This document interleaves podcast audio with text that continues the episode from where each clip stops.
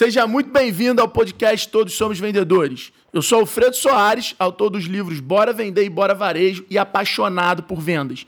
Fique comigo que vou falar sobre técnicas, frameworks, metodologias, insights e as principais estratégias de marketing, vendas e empreendedorismo aqui nesse podcast. Eu convido você a me seguir no Instagram para a gente poder interagir e eu estar tá tirando mais dúvidas e recebendo o seu feedback. Então me segue lá, arroba Alfredo Soares vamos ao conteúdo e bora ouvir. Vou contextualizar para já, para a gente já puxar o Adi para a gente não perder tempo com isso. Eu sou publicitário, sou um grande fã de construção de marca, de é, é, é, conexão de marca. Eu sempre acreditei que vender é você conectar marcas, serviços com o consumidor. Tá? Pedro Fioretti, meu grande amigo na área. Então, o Adib, ele vem se mostrando já há algum tempo, antes mesmo de eu conseguir conhecer, conhecer ele, um cara que ele sabe muito bem tocar uma indústria e ao mesmo tempo construir marca. E hoje eu consegui reunir esse cara que eu acho um, um, um verdadeiro guru é, é, desse trabalho e consegui chamar o meu grande amigo que também já está na área, Rodolfo Medina, que hoje ele é CEO, presidente da Artplan, que é uma das agências mais tradicionais e maiores agências do Brasil e é um cara muito envolvido em startup, em tecnologia, nesse mundo da comunicação. E por que, que eu resolvi reunir essa galera, tá? Para vocês, para a gente estar tá todo mundo alinhado. Eu resolvi reunir essa galera porque, meu irmão, o mundo praticamente foi acelerado na transformação digital e a relação entre marca, consumidor e produto mudou completamente. Então, eu resolvi reunir esses caras hoje para a gente começar a falar de varejo, a gente tem que entender de marketing. Para a gente falar do futuro do varejo, a gente precisa entender da relação de marca, produto e consumidor. Então eu trouxe esses caras que são ídolos e mentores meus para estar tá compartilhando e estar tá desafiando eles em fazer perguntas de como eles estão agindo e como eles estão enxergando esse novo momento agora. Senhoras e senhores, meu guru de vendas hoje em dia, o cara que me ensinou que como é que é, Ed? Me explica pro pessoal como é que faz o 13 terceiro. Explica pro pessoal. Trabalhando todo sábado, né, irmão? Trabalhando todo sábado. 13 terceiro do vendedor é trabalhar duas vezes por mês no sábado. Com isso a gente faz mais 24 dias úteis, com mais 24 dias, mais um mês, em 13, 12 meses você faz mais um mês 13 terceiro salário. Aí, tá vendo, é pessoal? Ele entrou, ele entrou já dando esse tapa na cara de todo mundo. Ele entrou, outro dia ele falou isso na aula do gestão que eu achei incrível, porque a gente olha a indústria e vê aquela coisa de planilha, de processo, de chatice. E esse cara quebrou tudo. Adib, eu queria muito que você falasse uma coisa que eu acho que a gente conversou outro dia sobre isso. Você quebrou todos os paradigmas. Você vende um remédio que muitas vezes com vitamina remédio que custa 5 reais, 10 reais, 20 reais, e você hoje é um dos maiores investidores do esporte, não só profissional, mas amador do Brasil. Ou seja, você está construindo marca para vender um genérico. Exatamente.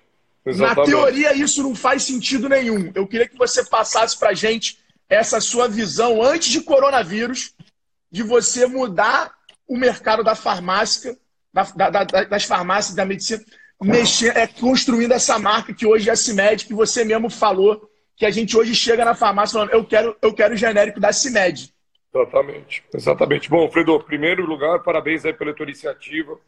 Eu acho que você é um dos caras que está capitaneando essa nova, essa nova onda de empreendedores aí. E você tem o DNA, desde quando a gente se conheceu, o DNA de vendedor, né? Eu sou CEO da nossa companhia, mas eu não sou nada mais do que um simples vendedor, tá? Eu tenho prazer em vender. Então eu troco qualquer profissão para bater pasta. Onde eu não gosto de ficar onde eu tô aqui, tá? Que é dentro da minha sala, do meu escritório. Eu gosto de ficar na rua vendendo, que não tem coisa melhor que isso. E aí que realmente você vê a tua potência e tuas, tuas alternativas. Bom, eu trabalho no ramo muito, muito tradicional, que é um ramo que ele é resiliente um pouco à crise, porque ninguém compra remédio sem necessidade, tá? Você só compra remédio se você precisa. Ah, mas tem alguns hipocondríacos, mas é a minoria. Remédio é produto de primeira necessidade. Então, ele é um produto que é resiliente à crise. Então, um dado, um dado super legal para todo mundo que está aqui.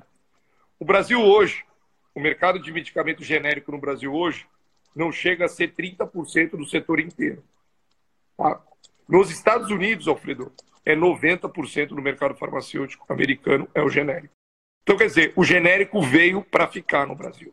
Então, quando eu vi essa oportunidade, esse ganho de, de escala que eu tenho, mas toda a particularidade que o meu negócio, que eu montei o meu negócio em cima de uma cadeia de verticalização, que eu não sou uma simples, uma simples indústria farmacêutica, de só fabricar.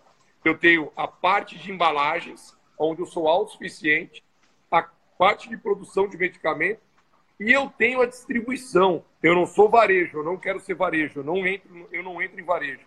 Eu não estou aqui para atender direto o consumidor. Eu não tenho intermediário no meu negócio.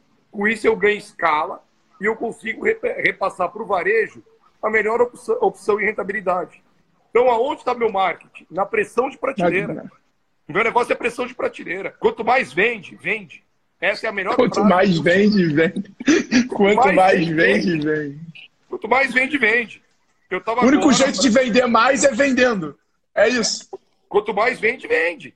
Simples coisas. Produto sem preço não vende. Ah, mas o nego erra. Erra. consumidor ele gosta de chegar, olhar quanto custa pegar e ir embora. Ninguém vai perguntar quanto custa. Então são alguns insights que você vai aprendendo e você vai modificando tudo. E esse negócio dessa transformação que nós fizemos com a CIMED, com a nossa marca, você inteiro, foi, uma, foi uma, um trabalho muito legal. Porque ninguém lembra o nome da indústria farmacêutica, todo mundo lembra o nome do produto. Vamos pegar o exemplo do concorrente nosso, a Novalgina. Quem sabe qual, quem, que é o, quem que é o fabricante da Novalgina?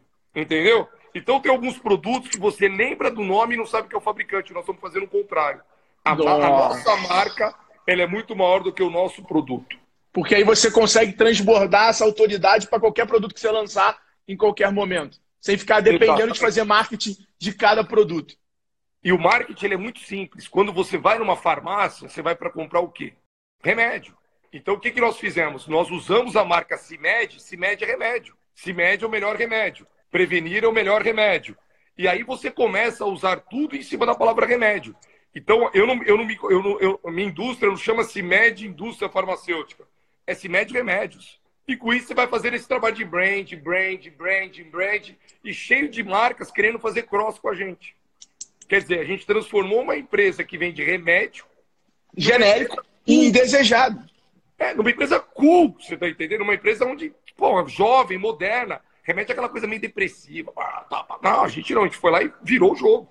Não, e eu antes de conhecer o Adib, antes de conhecer o Adib, aconteceu exatamente isso. Eu me vi um dia indo, indo comprar remédio, é, aí perguntei, vi lá, e aí o cara falou, ah, tem esse da CIMED. Eu falei, pô, CIMED é daquele cara, meu irmão, do Instagram, que tem as corridas de carro, que foi na Copa do Mundo e tal. Eu falei, porra, me dá o da CIMED. Então, ou seja, você para a construir marca é um pouco isso, né? Não está ligado ao teu preço, se é o valor que você quer entregar e como você quer se conectar com aquele consumidor que depois você não só tem que vender para ele em um momento, mas você tem que se relacionar com ele através da sua marca. E a marca é muito maior do que o produto, né? Se você olhar, a marca da indústria ela tem que ser muito maior do que o produto que ela fabrica. O produto ela faz parte do guarda-chuva, você está entendendo? Da marca mãe. Então, o nosso trabalho de brand em cima foi para o cara entender o que é CIMED e dali para frente a gente começa a linkar um produto ao outro. E com isso a gente vai fechando todo o 360 na marca. Então, esse foi um trabalho que nós iniciamos há dois anos, principalmente na plataforma de esporte. Nós somos patrocinadores oficiais da seleção brasileira hoje. Com isso eu fechei a categoria, eu até brinco, né? Porque marketing é engraçado. Um fez, todo mundo quer fazer, né? É inacreditável, né? marketing é exatamente isso. Exatamente isso. É, só que, infelizmente, para os meus concorrentes, eles não vão ser patrocinadores da seleção brasileira. Eles vão ter que patrocinar a seleção da Argentina, da Alemanha, porque lá eu fechei a categoria. Entendeu? Entendeu onde você vai? Você verticalizou tudo. Então, ou seja, o futebol é CIMED, CIMED é Brasil, futebol é Brasil. Você conseguiu transferir a autoridade de um para outro, de um para outro. Exatamente, o futebol é paixão. Você pode torcer para o Flamengo ou torcer para o Palmeiras, você pode ter minha marca com raiva tua. Brasileiro, todo Genial. mundo é brasileiro. Você vai torcer para quê? Então, minha Genial. marca passa E com isso, faça seu Brasil. Exatamente. Aí minha cor é amarela, aí minha cor é amarela, uma coisa vai linkando na outra, uma coisa vai pegando na outra e você vai identificando. O time, o time todo, você dá esse exemplo hoje não, mas o time todo, você quando tá, tá você, eu sempre que vejo você no campo, tá sempre de amarelo, tá sempre com o uniforme do vendedor, Hoje, na verdade, Cara, eu fui fazer um programa, tive um programa de televisão hoje, não me deixaram ir. Eu vi de manhã. fazer propaganda não pode, né? Aí o cara é marketing de guerrilha na veia, o cara já ia com o casaco. O vendedor, meu negócio aqui é camisa amarelo. Camisa polo amarela, e quem diria que camisa amarela ia virar estilo, hein? amarelo nego só usava na seleção, no jogo da seleção brasileira. Hoje boletou o nosso. Camisa é o desejo de todo mundo. Então, e com isso, não, eu, eu, eu tô nessa fila. Eu já tentei até subornar o Juliano. Falei, Ju, me manda, pô, manda pra mim, pô. Eu vou postar, vou marcar o Adib, pô. Aí ele não dá, cara. Ele que ele tem todos, o negócio fica pronto, ele já recebe tudo, rapaz. O negócio lá é desejado mesmo. Adib, insight, insight final, eu queria muito que você falasse, sei que está com uma reunião agora, é, eu queria muito que você falasse sobre a estratégia do álcool gel, que eu particularmente achei incrível, porque você conseguiu fazer o que eu acho que toda empresa tem que ter hoje Propósito, claro, o propósito ele tem que estar ligado a uma responsabilidade social, que você só consegue provar isso com execução do teu propósito, porque senão ficar só no papel é só bonitinho, mas você não ajuda ninguém. E ao mesmo tempo você transformou isso em canal de venda. Porque quebrando o paradigma, galera, marketing social, né, quando você faz uma doação, você faz algumas ativações desse tipo, você também utiliza isso para network, para conhecer pessoas, para se relacionar. Então você está fazendo bem e ainda correndo o risco de construir marca e gerar negócio. Não se iludam que não, não existe isso por trás do marketing social. Agora, você fez uma das coisas mais incríveis que eu vi na quarentena. Você botou 30 toneladas de álcool gel na rua. Exatamente. Na verdade, quando a gente viu nesse. O mercado começou a me procurar, no bom sentido, para ver se eu fabricava álcool gel. Eu tinha o registro. Fora a indústria de medicamentos, nós temos uma indústria de, de suplementos alimentares, onde a gente tem a planta de vitaminas. E temos de higiene e beleza, onde eu poderia produzir o álcool gel. Quando eu vi aquilo, eu falei, pô, hum, acho, acho que o movimento agora não é o movimento de você mudar o teu foco. Qual é o nosso propósito? O propósito da CIMED é a prevenção. O álcool gel dentro da, da pandemia, você está entendendo? Ele é fundamental para você prevenir uma futura virose dentro de uma mão, da sua limpeza, da sua higienização. Então a gente teve um insight logo no primeiro momento do quê? Da gente produzir, parar uma linha de produção e a gente fazer o álcool gel para doação, saindo de dentro da nossa, da nossa indústria para fora da nossa indústria. Primeiro, vamos imunizar a nossa região, fazer um trabalho de conscientização entre as famílias que trabalham comigo e as empresas aonde os meus funcionários também, com seus parentes, trabalham em outras empresas. Com isso, a gente se tornou o quê? Uma empresa feliz, agradável, fazendo bem à população e não só uma oportunista do momento. Entendeu? Então, acho que essa grande virada agora, isso é marketing. No final das contas, naquela live que a gente estava fazendo, na hora, nos seus comentários depois, você falou, pô, o cara pegou e transformou uma ação social em marketing. Exatamente. E um detalhe, né? Ele botou, é, não sei em números, mas com certeza centenas de milhares de álcool gel na mão de todo mundo, que se vocês pararem para pensar como marqueteiro, você passa o dia todo botando isso na mão e olhando aquela marca ali. Então ele botou um outdoor na mão de todo consumidor para ele se lembrar de CIMED durante a quarentena. E quando acabar, o que, que ele vai se lembrar na hora de ir no, no, na farmácia, na hora que o cara falar as marcas que tem para comprar o remédio, da CIMED. Então, esse cara, galera, ele conseguiu criar uma ação social que se transformou num canal de mídia e ele fez o cliente virar o seu próprio outdoor na mão dele todos os dias, irmão. Essa e depois foi, fala foi... que a indústria não faz marketing. Lógico que faz, lógico que faz. E aí, em cima disso, Alfredo, você consegue trazer um, um, um ambiente tão saudável quando o teu funcionário vê que ele está fabricando um produto que você não vai vender e vai doar também. E aí entra aquilo que a gente sempre falou, o propósito da entrega, não é só o salário, né? O que, que a empresa ela vai fazer diferente? Ela, ela vira uma empresa feliz, ele, ele passa a ser o garoto propaganda do produto. O próprio funcionário veste a camisa de uma maneira completamente diferente, que não é simplesmente o salário. Porra, olha a empresa que eu trabalho, olha o que essa empresa está fazendo dentro de uma pandemia onde eu podia estar tá ganhando dinheiro. Eu podia estar tá ganhando dinheiro. Ou seja, ou seja, o insight que fica é a indústria ou qualquer negócio não precisa ser chato, não precisa ser Caxias e pode sim ser um lugar com cultura e legal para trabalhar, independente do que você faça nele. E a outra coisa é venda para fora, mas venda para dentro também. Você tem que vender o seu sonho, a sua meta, a jornada que você precisa construir para o seu time, assim como você tem que vender para o teu cliente e para o teu parceiro. Meu irmão, é sempre uma aula estar tá contigo. Eu sei que você tem reunião. a gente vai marcar uma live maior aqui para essa só galera, que a galera só de feiras, bate-papo de feiras. Bate-papo de feiras tem que ser sábado, domingo, para a gente dar risada. Não tem coisa mais gostosa. Eu vou, vou marcar uma, uma... Última, eu vou deixar uma última mensagem para todo mundo aqui que é apaixonado em venda, Alfredo, que eu acho que é aquilo que a gente sempre fala, né? Como é que uma empresa sai da crise? Como é que uma empresa sai da crise na área comercial? O que, que faz ela sair da crise com uma área comercial? O sonho do vendedor, irmão. O sonho do vendedor é que faz uma empresa sair da crise. Para todos que estão aqui hoje, que são vendedores, estimule o teu vendedor a ele querer fazer mais. Quanto mais ele fazer, maior patamar a tua empresa vai sair. E esse cara vai fazer você sair da crise. Porque ele vai poder construir o sonho dele. Essa é a mensagem que eu deixo de um simples vendedor. Sensacional, sensacional, irmão. Um beijo, obrigado, parabéns aí. Tamo junto, conta comigo. Abraço. Valeu, irmão. Obrigado. Obrigado, valeu, até mais. Pessoal, que aula, que aula do Adib. Eu vou abrir, o Rodolfo já está aqui na área com a gente.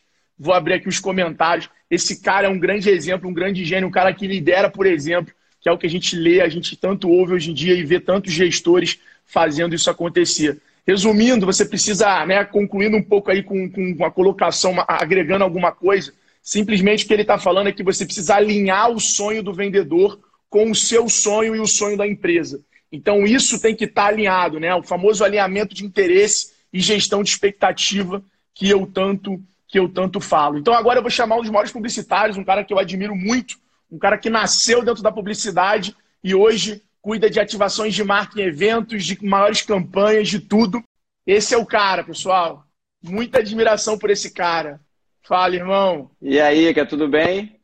Eu queria te agradecer muito é, por você trocar essa ideia com a gente, é, falar um pouquinho sobre esse novo cenário que está acontecendo e, e, e, a comunicação está simplesmente sendo transformada, né? Mas eu, eu sou publicitário, teu fã, fã do teu pai. Para quem não sabe, o pai desse cara é o idealizador, né, Rodolfo? Idealizador do Rock in Rio, né? Idealizador, idealizador. Foi o cara que teve a ideia ali no PowerPoint, foi atrás do sonho. Foram an anos aí, décadas, transformando o maior festival do mundo, quase de música, num produto brasileiro. Rodolfo, queria que você se apresentasse para o pessoal, para quem não te conhece, quem não é publicitário que nem eu, o pessoal entender o cara que eles estão aqui hoje, tendo a oportunidade de bater esse papo. Primeiro, Alfredo, obrigado. É, eu sou fã da Vetex, sou teu fã. Então, muito bom poder participar com você nesse momento. Acho que é um momento de, de profunda transformação nas relações das marcas com o consumidor. Então, é um, é um momento super. Mas eu sou presidente do Grupo Artplan. Estou é, aqui representando um time gigante, na verdade, só estou falando por eles. O Roberto, sim, é meu pai, é fundador não só do grupo, como da, do projeto do Rock in Rio como um todo. O legal do projeto do Rock in Rio, que já para emendar aqui o nosso papo, parabéns pelo papo é, com a Dib, é, é, que o Rock in Rio nasce lá atrás de um briefing, é, de uma, naquele momento, da, da marca, uma, um briefing de uma campanha da Brahma, é, que era cliente da gente naquele momento, com uma outra marca, e, e a solução naquele momento foi uma reinvenção dos modelos tradicionais que existiam, porque hoje em dia a gente tem é, é fácil falar de construção de conteúdo, é fácil falar de, de ativação, de eventos. Naquele momento você não tinha isso. Então, naquele nasce um, um, projeto que hoje é uma marca, uma empresa do grupo, mas nasce de um briefing de um cliente, que tinha um grande desafio, que era como é que ser. Tinha de um lado a juventude brasileira, momento de abertura política direta já, do outro lado um cliente que queria gerar uma grande experimentação de um produto. Então, como é que essas duas coisas se conectavam? No momento onde o Roberto queria passar uma grande mensagem. E ele tinha uma crença muito, tem uma crença muito grande, onde, de fato, essa comunicação em todos os pontos de contato faz toda a diferença para um sucesso maior é, dos nossos resultados, a busca dos nossos resultados. Então, o que a gente tem hoje é um momento de muita transformação. Eu vi o mais um, falando, mais um deles, né? Mais um, mas talvez o maior deles todos. E eu acho que o maior história, deles todos, da nossa geração. Eu acho que tem uma história que é muito interessante. Dizer, as marcas cada vez mais vão, ser, vão ter que se fazer responsáveis pela entrega do que a gente está falando. Dizer, a, gente, a gente tem uma responsabilidade, precisa ter um propósito no que a gente está dizendo, e a gente precisa, e a gente tem um poder de se comunicar, de tocar é, o consumidor, e aí a gente pode falar desde o institucional até a experiência no varejo, quer dizer, a gente tem uma, uma oportunidade nesse momento, com um grande alinhamento entre marcas, empresas, para que a gente crie um, um, espaço de inovação que vai levar a gente para um novo patamar, um novo patamar de conexão entre marcas e consumidor. A gente está vendo nesse momento, um momento de, de crise extrema, não só de saúde, como de, de do, da economia mundial, um, um, movimento de solidariedade muito grande, uma responsabilização, e as marcas estão assumindo esse papel, e isso não vai parar. Quer dizer, as novas gerações vão escolher marcas que, te, que estejam de fato engajadas com algum tipo de propósito e que deixem legado de transformação social na outra ponta. Ou seja, criar um negócio hoje não é mais ter produto, não é mais importar da China, não é mais sair anunciando.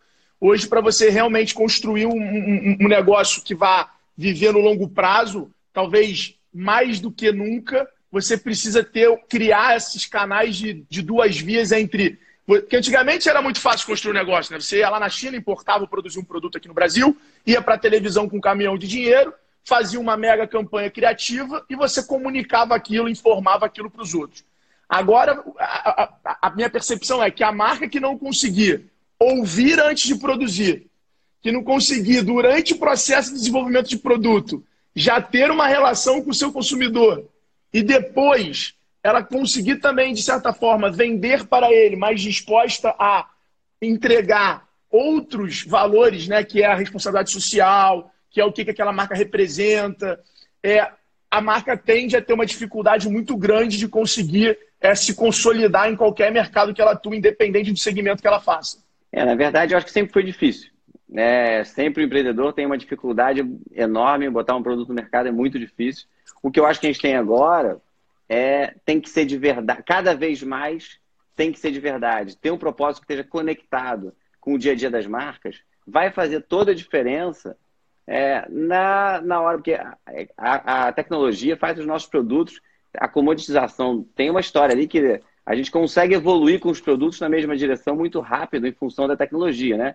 Então, um aplicativo de entrega tem muito a ver com a experiência, tem a ver com, com o primeiro que teve a ideia, mas é fácil que, que a experiência do consumidor chegue de alguma forma próxima. Agora, se tiver propósito, se for de verdade, se o consumidor acreditar que a gente pode fazer a diferença e que a gente tem essa capacidade de deixar legado, a gente vai. Serão os produtos, serão as marcas que terão mais sucesso.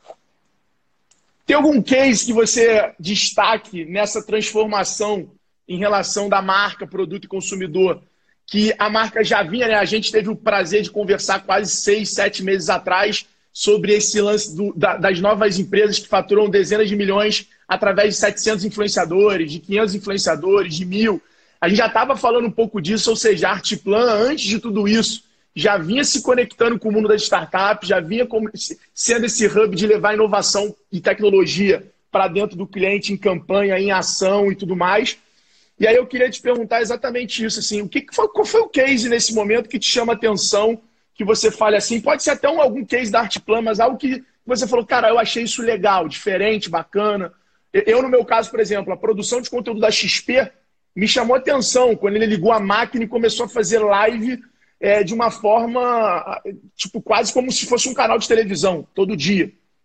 Eu acho que tem um movimento que está acontecendo que acho que é, é muito importante e emblemático nesse momento, e eu não vou falar de um case específico, mas é a junção de concorrentes em prol de uma causa maior. Quer dizer, eu acho que a gente tem aí os bancos se juntando, as empresas de telefonia se juntando, a, as empresas de educação se juntando.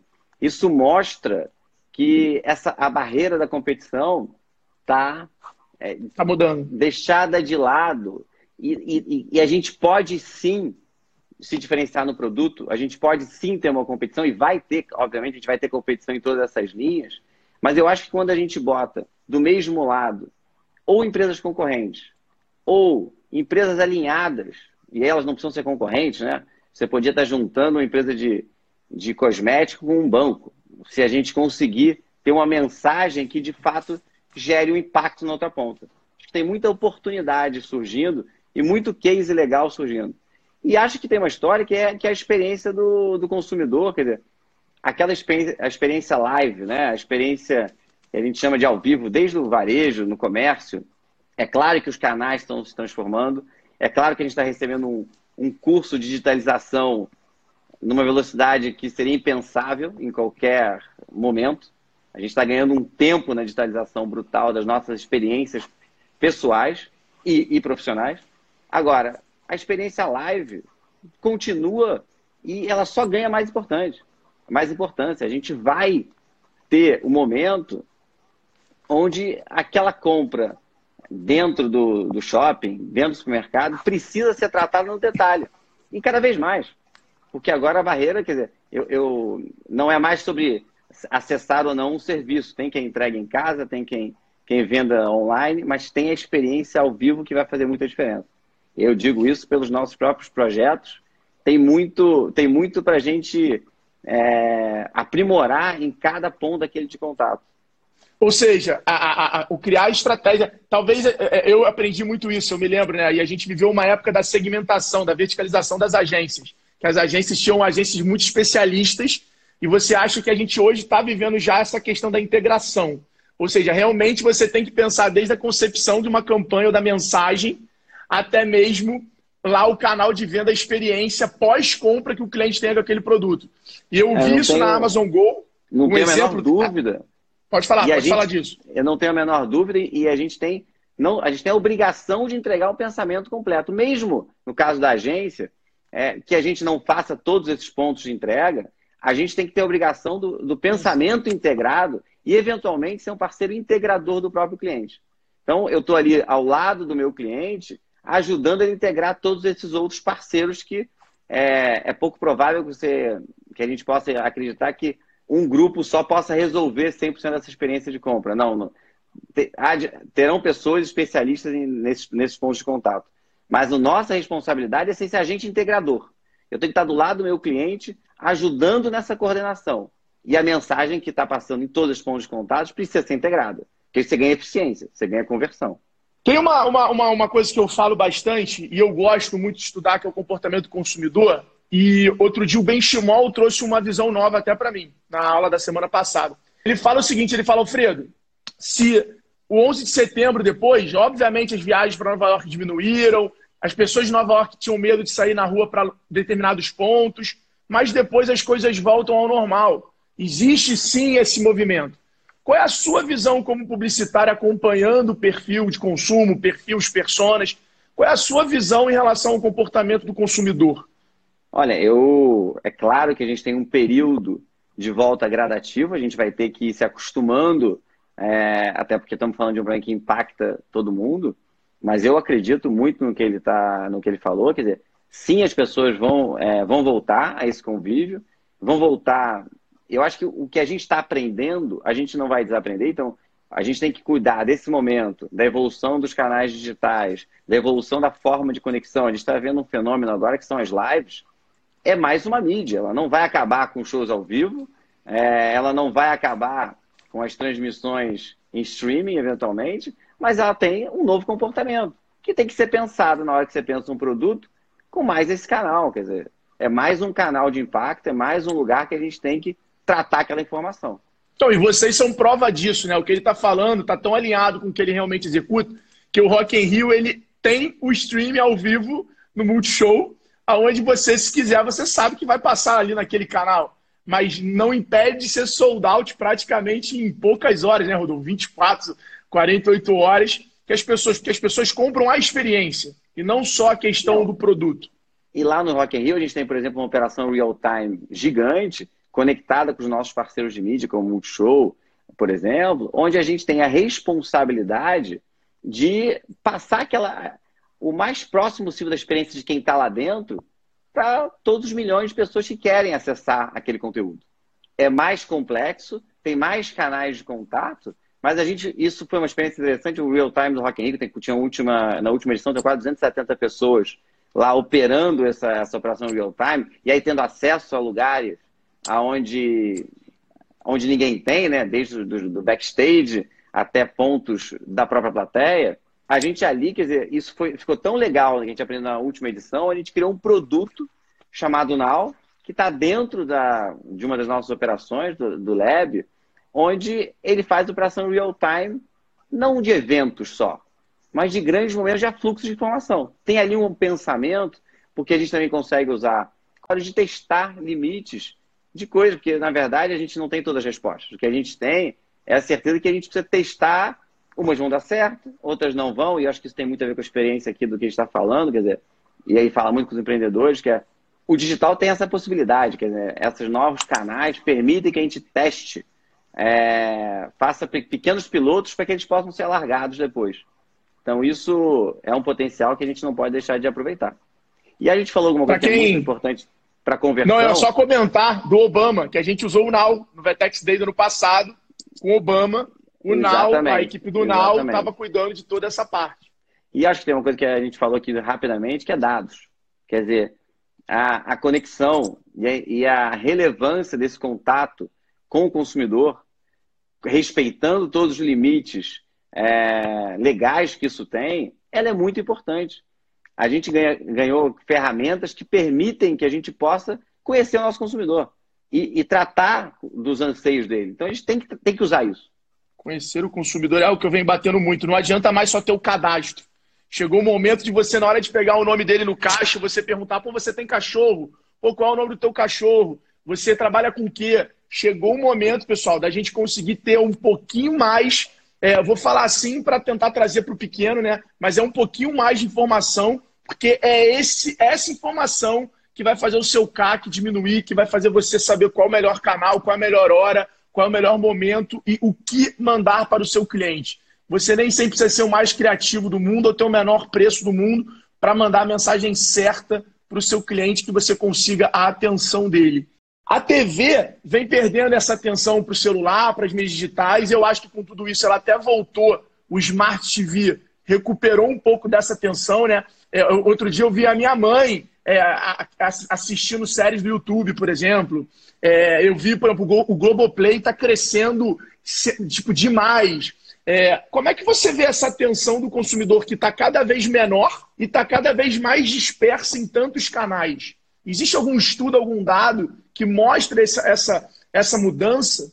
Olha, a gente está no momento agora de. Na verdade, a gente está pulverizando a informação do consumidor em todos os pontos de contato. A gente está no momento agora onde a TV está com uma audiência muito alta, quer dizer, ela tá, cresceu de audiência nesse momento específico de crise. E, e na verdade, eu, eu não acredito nesse, nesse no discurso de que ah, a TV vai acabar ou os canais digitais estão acabando com, com as outras mídias. Não, eu acredito, na verdade, que o que vale é a composição desse mix de meios. Quando a gente estiver fazendo uma estratégia, ela tem momentos que ela é fundamental estar tá na TV e tem momentos que ela é fundamental em outros canais.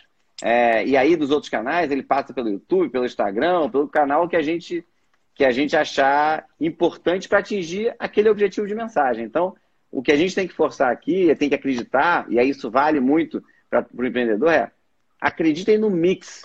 Quer dizer, a composição do mix dá mais trabalho, né? Porque antigamente você podia fazer uma ou duas mensagens, você falava com mais gente. Agora você consegue, você precisa segmentar a mensagem, você precisa, mas a importância da televisão e dos outros canais que estão surgindo.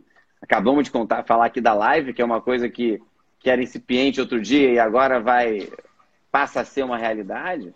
A gente tem que ter certeza de que a composição do mix certo é que vai trazer o resultado. Cara, e eu acho legal, eu acho legal ouvir isso, porque eu bato muito isso na tecla aqui, o pessoal que me segue já sabe, do lance da jornada, o lance do funil, né? Ou seja, o mais importante de tudo, que é o que as agências faziam lá atrás, e quando eu era publicitário, eu peguei e falei exatamente isso, né? Tipo, cara, é, é, o planejamento é tão importante quanto a criação. A criação ela tem mais protagonismo, ela é o atacante, ela é o cara que vai transformar o, o Excel em algo bonito, né? E vai distribuir ele. Mas o, o planejamento, que é exatamente a construção, pessoal, desse passo a passo por onde a pessoa passa. E aí eu, eu acho que é exatamente isso, é você entender de cara, vou jogar da TV, da TV eu vou jogar o cara para continuar assistindo numa questão do YouTube, do YouTube eu vou conseguir fazer o cara se cadastrar num site. E aí uma coisa que eu venho batendo muito é exatamente na questão de, cara, as marcas precisam ser donas das suas próprias audiências. E quando você fala isso, eu uma vez falei no Gestão 4.0 para um profissional da Globo que a televisão ela tinha que fazer que, que incentivar o cliente a fazer remarketing no Google. Porque é essa composição de você jogar um tráfego que só a TV consegue praticamente jogar e ao mesmo tempo você ter um remarketing para aquele cara que visitou o teu site conseguir ser impactado Olha, em vários outros canais. É, discordando de você lá no início, eu acho que é, tudo, o planejamento é muito importante. Uma ideia poderosa faz toda a diferença.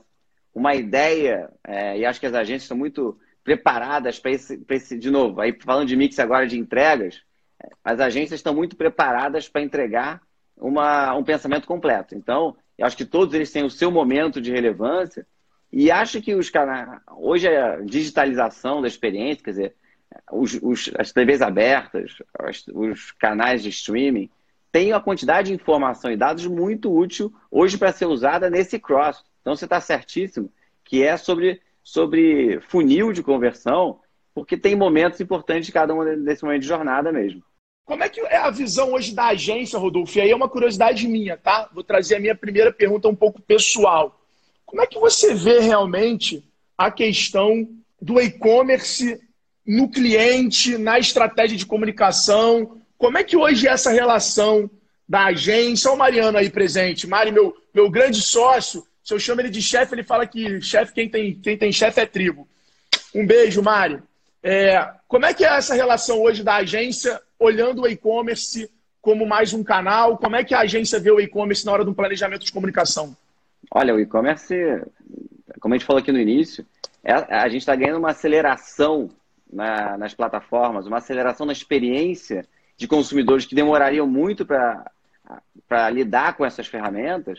Então, eu acho que tem uma mudança nesse momento, uma, uma transformação dos canais digitais que a gente vai, vai, ser, vai impactar a nossa experiência nos próximos anos. Então, a gente deu uma acelerada gigante, mas quando a gente fala em comunicação, em pensar os 360 dessa comunicação, claro que o e-commerce tem que estar presente, claro que a performance tem que estar presente em cada um desses momentos. De novo, tem momentos e momentos, e a gente precisa ter é, uma mensagem que funcione em cada um desses canais, senão você acaba perdendo eficiência. Mas o e-commerce é visto mais como um canal, ou seja, ele é mais uma loja da rede, ou ele é visto um pouco também como mídia para você conseguir transformar o cara num assinante de newsletter, para você conseguir transformar o cara em audiência e ele compor aí toda a comunicação como, cara, mais um lugar que o cliente pode encontrar o produto independente de comprar ou não. Ele, eu acho que ele tem as duas funções. Claro que ele é mais um, ele é também mais uma loja, mas ele precisa ser esse lugar onde a gente conhece o consumidor. Você perguntou ali, é muito mais do que o cadastro, é muito mais saber se ele tem cachorro não tem. E, e como é que é a relação dele com os amigos. Então você tem um espaço a partir dessa experiência de compra, que vale para física e vale para digital, gigante para a gente conhecer esse nosso consumidor. Ó, fizeram uma pergunta ali que eu tenho curiosidade de saber. Uma vez respondendo o Rodolfo, que fez essa pergunta, o Rodolfo é um grande dono de farmácia do Rio de Janeiro, tem uma das maiores redes de farmácia popular do Rio, é consumidor aí, parceiro do Adib. É, ele perguntou como é que eu vendo para o idoso classe C, né? Qual é o canal para eu vender para o idoso? E esse idoso que se transformou nessa quarentena. Né? O idoso que agora está com o celular muito mais preparado. Eu estava até vendo uma matéria como os cursos para mexer em aplicativos e telefone é, aumentou as vendas e os cursos eles são com vídeos mais lentos, fontes maiores na legenda, ou seja, cursos focados para a terceira idade realmente. Você tem algum insight para dar para esse pessoal que trabalha para esse, esse público? Olha, você acabou de descrever uma adequação da mensagem para esse consumidor. Quer dizer, é, a gente tem que tratar, e usando os canais que ele está mais acostumado, nessa, nesse processo de educação das nossas ferramentas. Agora, a vantagem é que esse processo foi acelerado. Então, nesse momento agora, eventuais canais que não estavam familiarizados para pessoas é, de idades diferentes já estão. Então a gente tem, eu acho que os canais digitais serão muito importantes para conectar com esse público.